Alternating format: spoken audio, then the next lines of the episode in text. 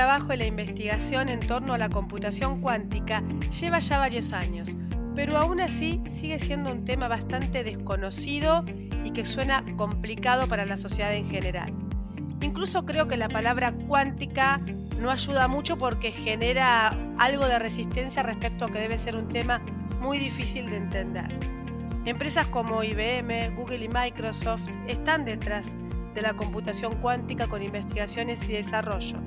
Así que como creo que todos podemos entender cualquier tema cuando lo explica un experto de forma clara y sencilla, es que invité a Zaira Nazario, que es investigadora en los laboratorios de IBM en Nueva York, Estados Unidos, y que trabaja a diario con la computación cuántica para que nos explique el ABC de este tema. Hola Zaira, qué bueno tenerte con nosotros. Hola, Débora, es, es un placer. Muchas gracias por invitarme. Bueno, dijiste mi nombre y todavía no me presenté, así que me presento.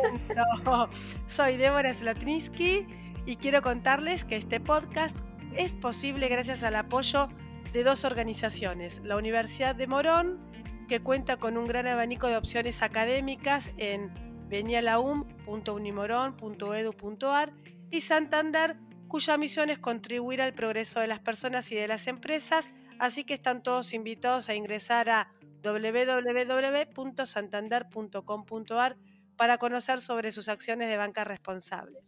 Ahora sí, Zaira, vamos de lo más simple a lo más complejo. ¿Qué es la computación cuántica y qué lo diferencia de la computación tradicional?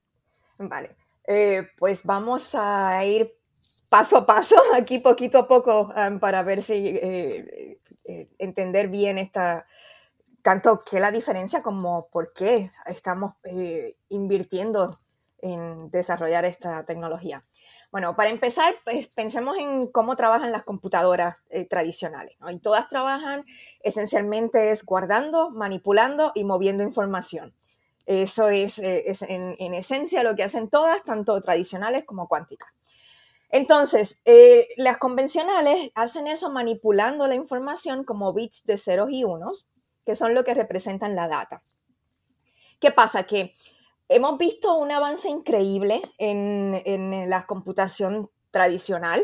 ¿no? Cada vez eh, tenemos aparatos que son cada vez más potentes en términos de las cosas que pueden hacer, pero a pesar de todo ese progreso hay problemas que no, nunca van a poder eh, resolver las computadoras tradicionales. ¿Por qué? Pues porque son problemas que el tiempo que te toma encontrar una solución, o sea el número de bits o número de, que, necesitas para poder eh, codificar la data y manipularla, es demasiado grande y crece, crece muy rápido, crece exponencialmente con el tamaño del problema.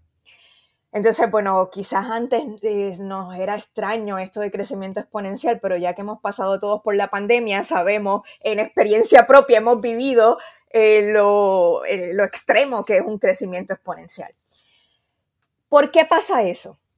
Bueno, pasa a veces porque tienes el número de cálculos que tienes que explorar para encontrar una solución es demasiado grande. Eso es lo que pasa, por ejemplo, en, factorizar, cuando tratas de factorizar dos números enteros que son muy grandes.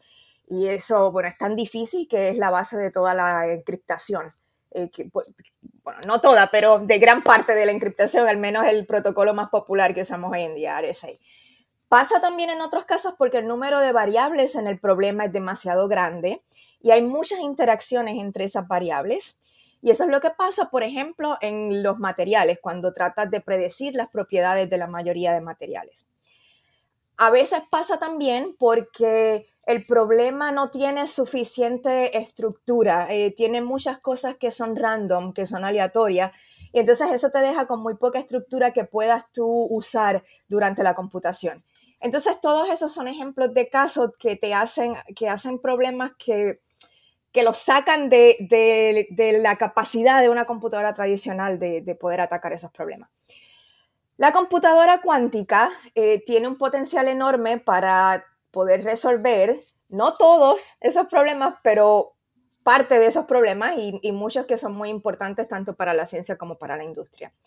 Y es porque es un modelo de computación fundamentalmente diferente, ya no estamos hablando de simplemente eh, manipular información como ceros y unos, sino de usar aspectos de la mecánica cuántica para representar y manipular esa información. Entonces, lo que hacemos es que en lugar de codificar la información en ceros y unos, la codificamos en lo que llamamos un estado cuántico.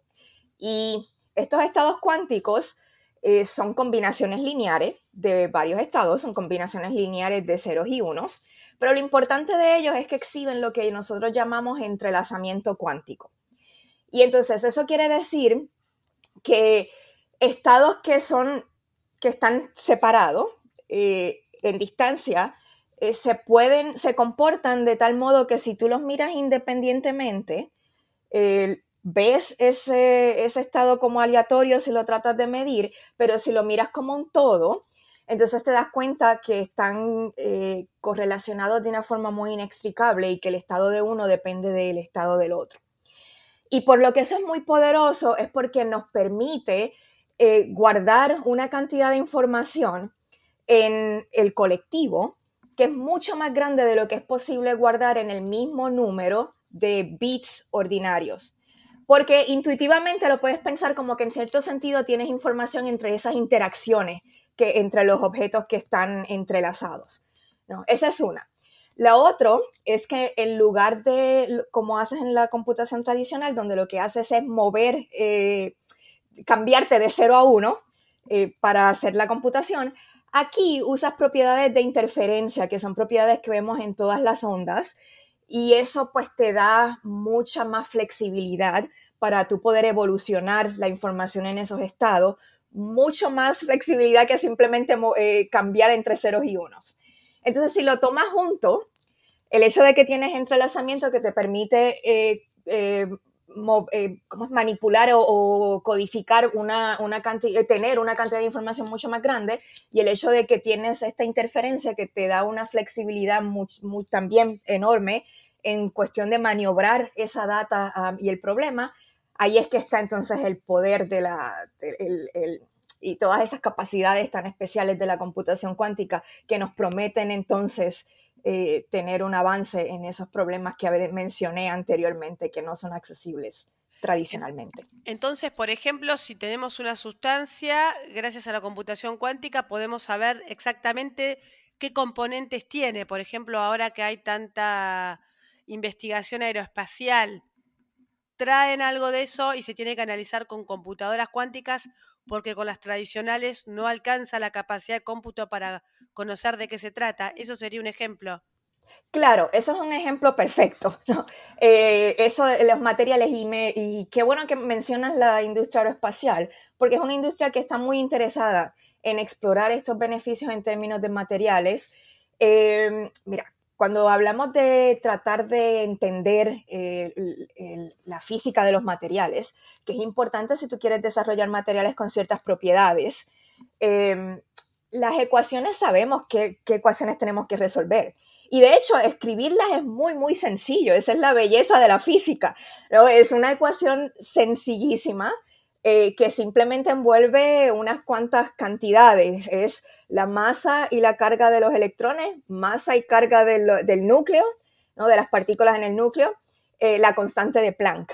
Eh, o sea, sencillo, y es, pero eso no quiere decir que la puedas resolver. Y de hecho no la podemos resolver para más de unas pocas docenas de partículas.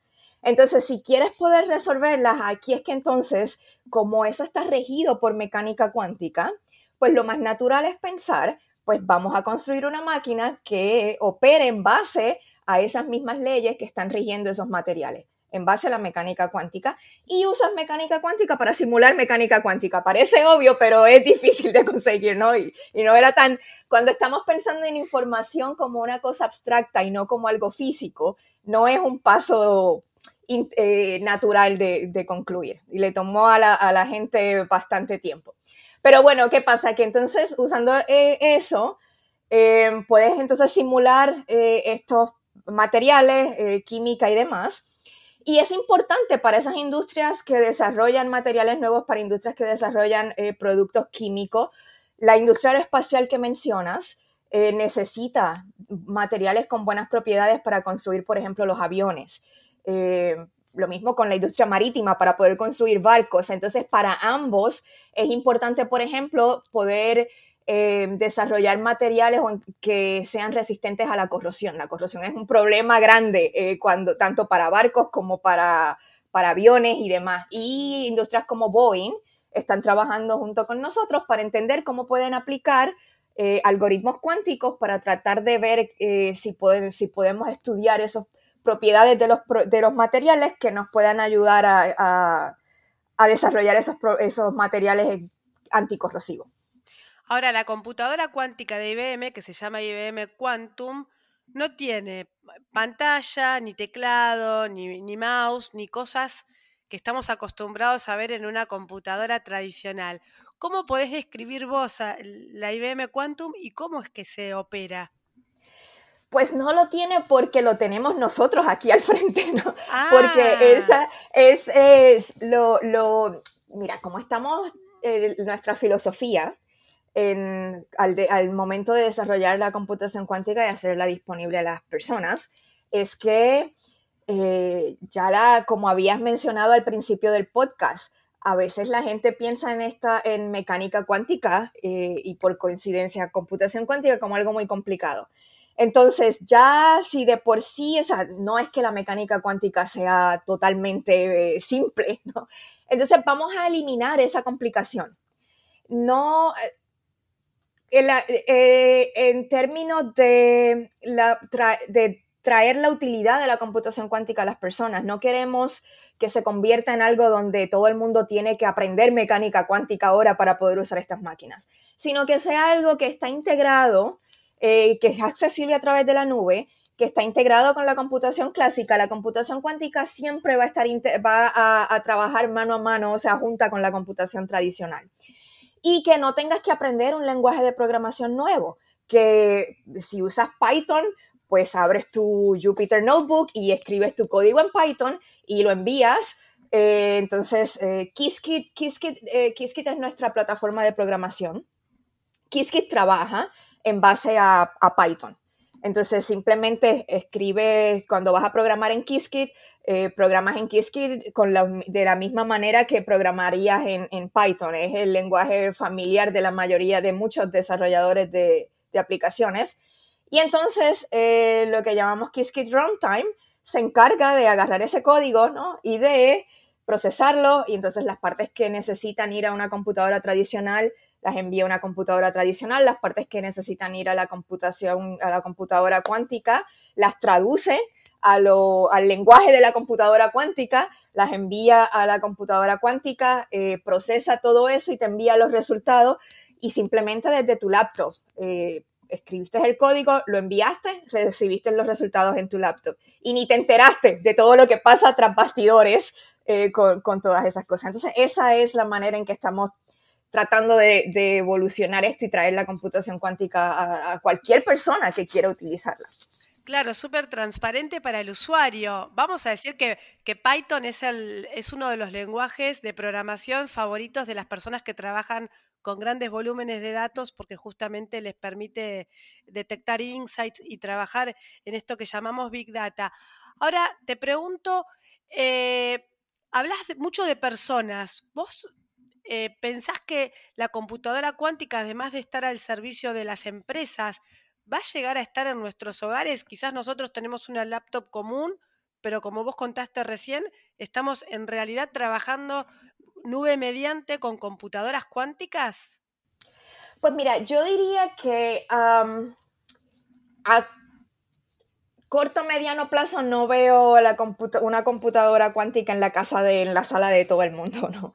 Eh, de la, por la misma manera que no vemos eh, mucho, cada vez vemos menos, eh, o sea, desktop incluso, ¿no? no y no vemos supercomputadores em, HPC, lo que llamamos High Performance o High Precision Computers en las salas de nuestras casas, pero las usamos, las usamos cada vez que usamos la nube, o sea, cuando, es, esa, es la, esa es la magia de la nube, eso es lo que nos ha traído, es esa flexibilidad de computación donde podemos estar usando las computadoras más avanzadas del mundo eh, que a veces pues tienen, requieren una infraestructura especial y no tenemos que preocuparnos por el mantenimiento, ni la actualización, ni nada de eso, ni el espacio que ocupan, ni de tenerlas en, la sala, sino que a través de la nube podemos eh, disfrutar de ese beneficio. Igual que ha pasado con la computación tradicional, donde vemos pues, la importancia de la nube cada vez más y dependemos de la nube cada vez más. Incluso, o sea, lo podemos acceder a través del teléfono en el caso de la computación tradicional, ¿no? Yo veo la computación cuántica de la misma manera, eh, eh, siendo accesible a muchas personas en cualquier parte del mundo a través de la nube. ¿En, eh, qué año más o menos? Bueno, a través de la nube la puedes acceder ya. Eh, o sea, nosotros pusimos la primera, el primer procesador cuántico lo pusimos en la nube en el 2016. Eh, fue un procesador de solamente 5 qubits. Y en seis años el avance ha sido increíble. O sea, de que aquellos eran solamente 5 qubits hasta que el año pasado, en, como para alrededor de octubre del año pasado, lanzamos el procesador Eagle, que era un procesador de 127 qubits. Ya al nivel de 127 qubits estamos hablando de procesadores que no son simples de simular clásicamente. No los puedes simular clásicamente, ¿no? Porque ya son demasiados, eh, la información es demasiado estados cuánticos demasiado, necesitarías demasiados bits para poder representar lo que está haciendo ese procesador. Entonces, ha habido ese avance increíble este año, eh, estamos, eh, o sea, todo va en marcha bien, como para que ya más a finales de año estemos anunciando el próximo procesador que es de 433 eh, qubits Ahora, desde ese momento que pusimos esa máquina en la nube, eso era para precisamente para que las personas lo pudieran acceder, para que pudieran empezar a familiarizarse con qué pueden hacer estas máquinas, cómo las programo, eh, cómo trabajo con ellas, eh, aprender eh, cómo es un circuito cuántico diferente de uno clásico. ¿No? Tenemos ahora mismo más de 20 computadoras en la nube, no todas son acceso abierto, hay algunas que son lo que llamamos premium, que pues la gente paga por utilizarlas, pero hay otras que son completamente gratis eh, y, cualquiera puede hacer una, abrir una cuenta en IBM Quantum y empezar a programar computadoras cuánticas y a utilizarlas y jugar con ellas. Eh, la computadora cuántica permite resolver problemas complejos que no se pueden hacer con una computadora tradicional. Por un lado eso, por otro lado la ciberdelincuencia avanza a pasos agigantados, también acelerados y cada vez más sofisticados. Hoy tenemos tecnologías como el blockchain que dicen que son inviolables y, pa, pa, pa. ¿Son inviolables o con una computadora cuántica uno podría resolver esos problemas complejos de forma tal que podrían ser violables, por decirlo de alguna manera? O lo mismo que la clave semilla de las eh, wallets para guardar criptomonedas, que son 12 palabras que si uno la pierde no puede acceder más a ella y en teoría son súper seguros. ¿Son súper seguros con una computadora cuántica que podría resolverlos? Es eh, una pregunta excelente. Eh, no todas. hay, hay, un algoritmo eh, cuántico, es uno de los algoritmos más eficientes que conocemos, es el algoritmo de Shor, y ese algoritmo puede resolver muy eficientemente dos de los problemas en los que basamos gran parte de la, de la encriptación eh, y criptografía moderna. Uno es la factorización de números enteros grandes, que es la base del RSA. El otro es eh, lo que llamamos el D-log problem, eh, el discrete logarithm, que es la base del ECCD, el Elliptic Curve Cryptography. Son los dos protocolos más populares usados en encriptación hoy día. ¿Qué pasa? Eso no quiere, no quiere decir, sí, la las computadoras eh, cuánticas en el futuro, estamos todavía lejos de, un poco lejos de eso, pero cambiar encriptación toma mucho tiempo, así que es algo que si eres una de esas industrias que te importa la protección de la información a largo plazo, eh, necesitas empezar a moverte a otros protocolos de encriptación, pero que de, ayer, digamos, ¿no? Em, no, esos son dos casos. La computación cuántica no puede romper absolutamente toda la criptografía. Entonces, eso es lo que es bueno, ¿no? que no es absolutamente toda y que tenemos soluciones a eso. En IBM, por ejemplo, nosotros eh, pensamos que si estamos eh, desarrollando tecnología revolucionaria, también tenemos la responsabilidad de mitigar los riesgos que vienen con esa tecnología revolucionaria.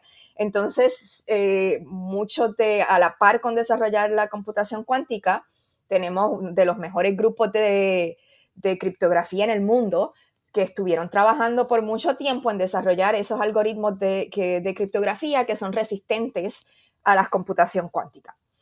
Eh, hubo un proceso de, NIST, el National Institute of Science and Technology en Estados Unidos, que tomó varios años, donde ellos estuvieron eh, investigando muy a fondo esos algoritmos e hicieron una selección de pues, un, subgrupo de, algoritmos que recomiendan eh, migrar para de cara a esta era de, las computadoras cuánticas a, a larga escala, ¿no? Eso, de esos protocolos están, son eh, la mayoría de, de, ellos, tanto en encriptación como en digital signatures, son de los protocolos que desarrolló el grupo de eh, IBM, trabajando con otros colaboradores, por supuesto. Entonces, lo bueno es que la respuesta es sí, puedes romper, no, todos toda la criptografía, pero sí dos de la criptografía que más usamos hoy día pero que también hay una solución y que tenemos la solución y que la solución ha sido probada por NIST y por otros por muchos años. Así que tenemos una, gran confianza de que eh, son eh, algoritmos que la computadora cuántica no, hasta ahora, lo mejor que sabemos, no puede, no puede romper, ¿no? Pero que también es importante, más allá de eso, es para, para todas las industrias, que están preocupadas por esto es repensar cómo esas organizaciones están consumiendo criptografía. Muchas veces ni saben eh, qué protocolos o dónde o qué criptografía se consume, porque a veces es tanta la data y tantos los procesos que es difícil eh, eh, mantener ese al tanto de todo. Pero que tienes que, bueno, repensar eso, hacer un análisis de dónde estás consumiendo criptografía, cómo estás consumiendo criptografía, crear esa agilidad criptográfica, el crypto agility, como le llamamos, o criptoagilidad en, en tus plataformas, en tus sistemas, en tus aplicaciones, de modo que en no solo, ahora es la computación cuántica, mañana, o sea, igual siguen habiendo eh, diferentes eh, razones por las que tenemos que actualizar esto. Entonces, que puedas actualizar la criptografía muy rápidamente cuando sea necesario que si cambian las regulaciones y te requieren hacer un cambio, te puedas mover inmediatamente y que puedas monitorear que esa criptografía se esté usando apropiadamente donde la necesitas. Ahora, me imagino que si hay escasez de programadores eh, comunes y corrientes, por llamarlo de alguna manera, también debe haber un déficit importante de personas capacitadas para trabajar con la computación cuántica y que me imagino que puede ser una oportunidad interesante de desarrollo profesional. ¿Es así? es completamente cierto. Hay una, sí, hay un déficit eh, de desarrolladores de software eh, a nivel cuántico. Ese déficit, eh, si no lo empezamos a tratar de resolver ahora, según la computación cuántica siga avanzando y siga madurando, se va a hacer más grande. Entonces es un problema que tenemos que empezar a a tratar de resolver lo mejor posible. Importantísima la educación. Y no es educación solamente que, para mí, o sea, en mi opinión, no debemos esperar a que las personas estén ya en la universidad haciendo su grado, o sea, graduado, posgraduado para que empiecen a aprender de esto que desde escuela superior, a veces hasta de escuela elemental, si los niños hoy día empiezan a aprender eh, algo de, código desde pequeño, o sea, al menos la, intuición de lo que es programar, entonces crear esa intuición al menos de, qué son los circuitos cuánticos y todo eso. Y entonces empezar a crear, a, crecer esa educación, eh, tener cursos, eh, tanto en escuela superior como crear cursos universitarios también a nivel subgraduado, que empiecen a entrenar a, la gente, a capacitarlas, en, sobre todo en el desarrollo de software.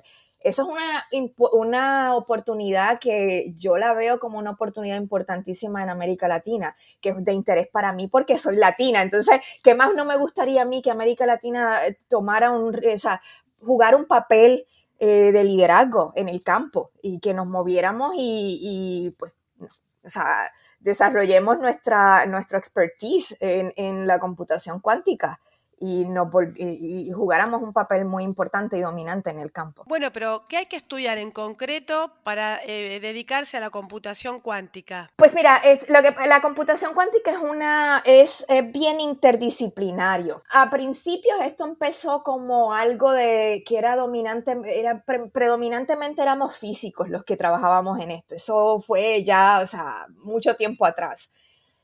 Ahora como ha evolucionado y, ha evolucionado no tanto, o sea, tanto el, hardware como la teoría como el software.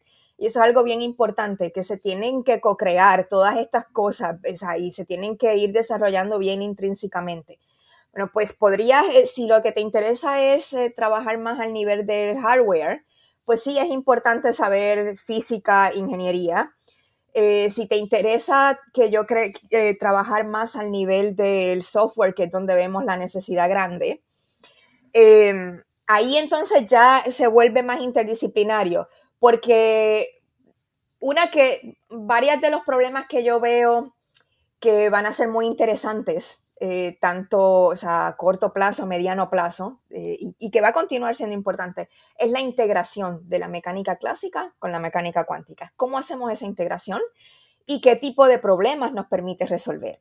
Entonces ya ahí, pues, eh, gente que viene de la disciplina de ciencias de cómputos, están jugando un papel cada vez más importante para tratar de conectar esa computación clásica con la computación cuántica y desarrollar ese software stack que nos permite consumirla de manera muy transparente, que era lo que hablábamos anteriormente, y de manera muy sencilla.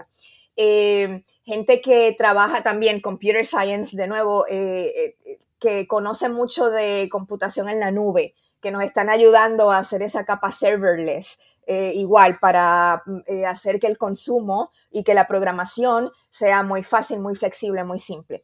Entonces, a nivel de aplicaciones, importantísimo también, necesitamos la gente que son domain experts, la gente que son expertos en química, que son expertos en biología, que son expertos en, no sé, o sea, en, distintos campos, ¿no? En, que están acostumbrados a, hacer eh, inteligencia artificial o eh, distintos tipos de ingeniería, eh, gente de que su expertise tal vez es en finanzas, todas esas industrias que necesitamos ese domain expert, expertise que se una al expertise de software y de desarrollo de, software para entonces traernos estos, estos módulos de aplicaciones que podamos consumir en, el, en, la solución de problemas y encontrar cuáles, tenemos que encontrar también eh, dónde podemos usar la computación cuántica, cómo, de manera que nos traiga el mayor beneficio. Hace un ratito mencionaste a América Latina como una región en la que podríamos ¿no? aprovechar esto de la computación cuántica para, para despegar y para aportar valor. Y recordé que hace unos 15 días me enteré que hay una startup uruguaya que está trabajando con la computación cuántica y que de hecho ahora se sumó a trabajar con IBM. Y yo cuando leí la información digo, Mira vos, una empresa uruguaya, una startup uruguaya haciendo semejante cosa, me llamó mucho la atención. Realmente que desde América Latina podemos trabajar, no sé, de forma remota en todos estos desarrollos de computación cuántica. Absolutamente, sí. O sea, y es, eh, claro, porque accesas todo a través de la nube. Es el primer, la primera empresa, eh, un startup, pero, o sea, empresa en general, de, Latinoamérica que se une al network de IBM Quantum. Entonces estamos muy emocionados eh, por eso. Eh, muy interesante el trabajo que van a estar haciendo porque ellos van a estar tratando de investigar cuál es el potencial de la computación cuántica, cómo, la podemos, o sea, cómo podemos usar los algoritmos cuánticos que estamos desarrollando eh, y que ellos desarrollarán también en, en partnership con, todo, con todos nosotros y con la comunidad. Y, hay, entender eh, qué beneficios traen. ¿Hay, una, ¿Hay alguna manera en que sean más eficientes y cómo en términos de logística de carga? Fantástico. Así que hemos conversado sobre el ABC de la computación cuántica, qué puede resolver y qué panorama laboral y de oportunidades tenemos para todos, hombres, mujeres y de toda América Latina, e incluso esto de que se conecta con la nube me parece que también es hiper relevante y, que nos permite acceder a sus beneficios desde cualquier lugar, a cualquier hora y desde cualquier terminal. No hace falta tener una computadora cuántica en la casa. Muchísimas gracias, Zaira Nazario, investigadora de IBM. Súper clara todas tus palabras. Así que ya hablaremos en alguna otra oportunidad para ver qué nos trae los avances en computación cuántica. Muchas gracias, Débora. Y a ver si eh, todo eso, la gente que te escucha y que escucha tu podcast, a ver si nos motivamos. y Quantum South fue el primero, pero vamos a crecer el impacto de América Latina en este campo. Exactamente, la economía del conocimiento y todo eso a pleno. Muchísimas gracias y hasta la próxima.